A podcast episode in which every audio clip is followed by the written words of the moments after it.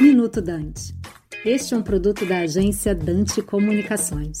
O Banco Central do Brasil elevou a taxa de juros básica da economia brasileira para 12,75% ao ano. A decisão do Banco Central recai pelo aumento muito forte das expectativas de inflação para 2022. Então, ele tenta fazer com que haja uma redução das expectativas para o ano de 2023. O foco dele agora passa a ser 2023, ou seja, evitar que haja uma inércia da inflação deste ano para o ano seguinte. O Banco Central já sinalizou que na próxima reunião deverá elevar a taxa taxa num ritmo menor, de meio ponto percentual, porque ele acredita que todas as elevações ocorridas até o momento ainda não surtiram total efeito na economia. Então ele não quer exagerar na dose para que não tenha uma contração maior da economia. A expectativa nesse sentido é que haja um PIB um pouco menor de crescimento em 2022, algo em torno de 0,3%. Sem dúvida alguma, o aumento da taxa de juros com essa inflação muito elevada, o consumo para 2022 deve ficar bastante prejudicado, ou seja, 60 30% da formação do PIB, que é o consumo das famílias, deve ter uma contribuição muito baixa, talvez até uma contribuição negativa, ou seja, uma retração por conta desse aumento da taxa de juros e, naturalmente, por conta dos sucessivos aumentos de preço na economia, com destaque para os combustíveis e também a energia elétrica. São dois aí insumos que têm aumentado muito e preocupado não só o Banco Central, mas como todos nós brasileiros. Eu sou Alex Agostini, economista-chefe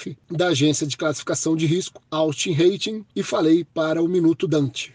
Você acabou de ouvir Minuto Dante, um produto da Dante Comunicações.